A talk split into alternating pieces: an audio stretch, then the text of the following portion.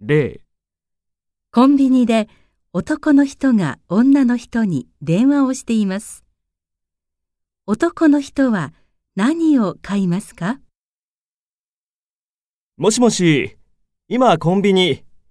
ペットボトルの水大きいのがないんだけど、どうする？うん、じゃあ小さいの2本買ってきて。お茶ならペットボトルの大きいやつあるんだけど。そっか。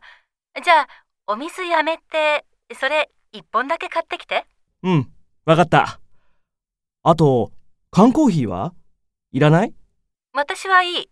飲みたかったら自分のだけ買ってきて。あ、そう。じゃあ、そうするよ。